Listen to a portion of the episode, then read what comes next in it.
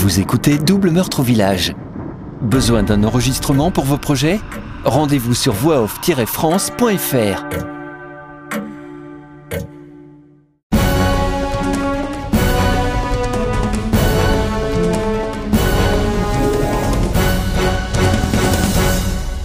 Chapitre 23. Lundi 11 décembre 1989. Sainte-Véronique. Pendant ce temps, le lieutenant Reynolds s'est rendu chez Mine et Alicia, espérant les rencontrer. Malheureusement, il semble avoir épuisé les options avec ces deux-là. Elles ne sont pas chez elles aujourd'hui non plus. Les agents ont rapporté que personne n'a vu les filles depuis au moins une semaine. Tous les voisins les couvrent d'éloges et les gratifient des meilleurs sentiments. Mais aucun ne connaît leur emploi du temps. À noter aussi qu'aucun voisin ou personne rencontrée par les agents n'ont déclaré être allé au moins une fois chez elles. Elles vont chez les autres, mais elles s'arrangent toujours pour ne pas laisser entrer les voisins. Cependant, elles sont visibles dans le village, dans les endroits où elles travaillent, et à l'église. Elles ont leurs petits secrets et protègent leur vie privée. Mais cela n'est pas anormal. Personne n'a pu fournir aux agents de photos récentes, et aucune infraction à la loi n'a été signalée les concernant. Une fois ces éléments listés, il faut se rendre à l'évidence. Il ne peut rien faire en l'état. Il est bien entendu impossible d'entrer chez elle. Il n'a aucune raison valable. Aucun juge ne permettra cela. Il a déjà failli tomber dans le passé pour une affaire de violation de domicile. Hors de question qu'il prenne le moindre risque aujourd'hui. La situation est la même pour la bonne. Si la maison est fermée, elle doit le rester.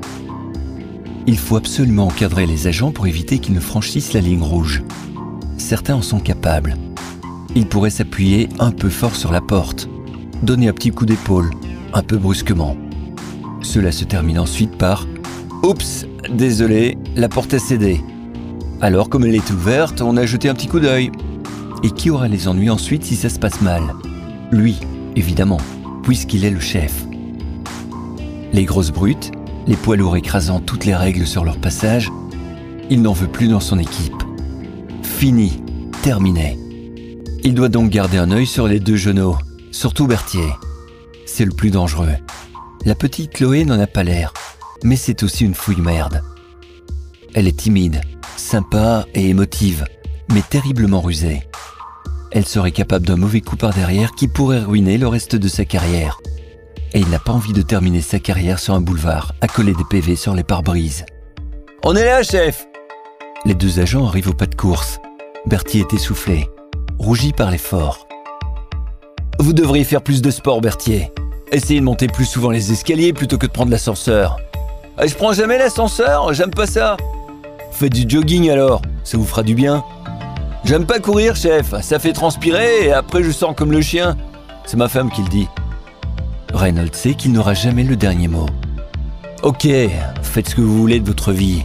C'est vous qui êtes essoufflé au moindre effort, pas moi. L'agent hausse les épaules. Les remarques du lieutenant autant d'effet que la pluie sur une toile cirée. À court d'options possibles, il ne reste plus qu'à attendre qu'elle se montre, tout comme Marie-Louise. Être patient, guetter, observer, écouter, analyser. C'est aussi le métier d'enquêteur. Il arrivera bien un jour où ils refont surface. Et ça ne saurait tarder. C'est la dure loi de la vie. Pour vivre, il faut manger. Donc, avoir de l'argent. Et leur point faible est le chômage. Si elles ne reviennent pas pour pointer et fournir une bonne excuse pour leur absence, elles seront radiées.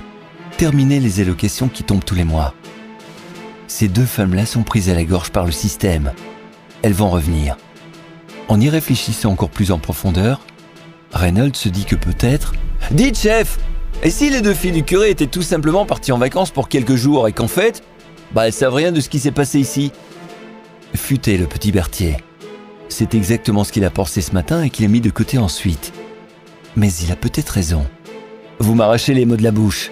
C'est pour ça que je vous propose à tous les deux d'ouvrir grand vos yeux et vos oreilles pour ne pas rater le retour. Idem pour la bonne du curé. Elle doit pas être loin celle-là. Elle a subi un choc émotionnel cette semaine.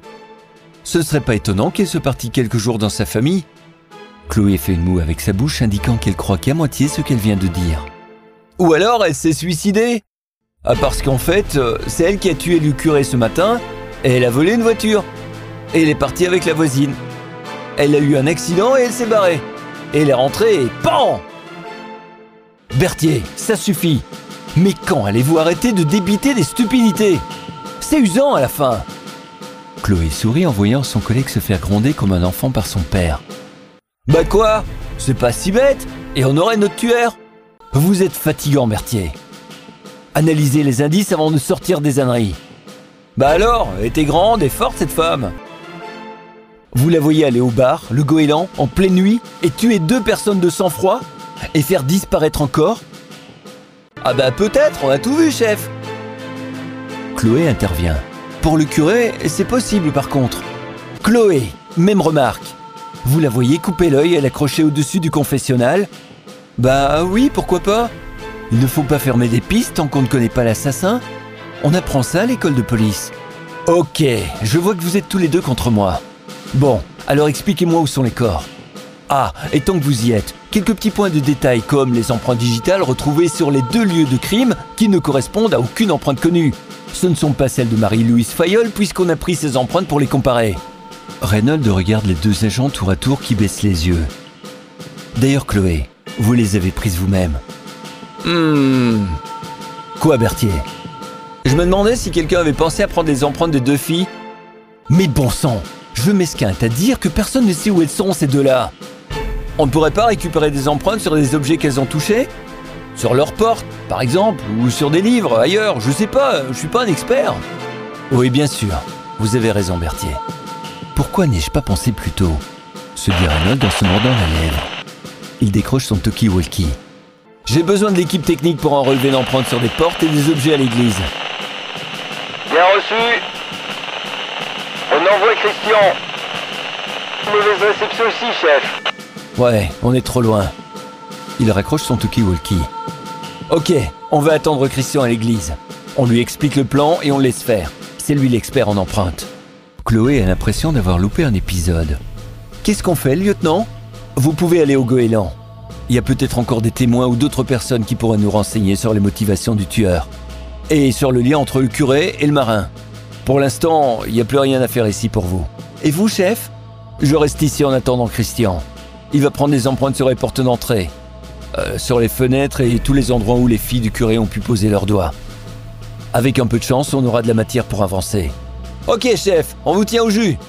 Berthier, surveillez votre langage. Je suis votre chef. Désolé, chef. Les deux agents reprennent la route, laissant le lieutenant seul devant l'église.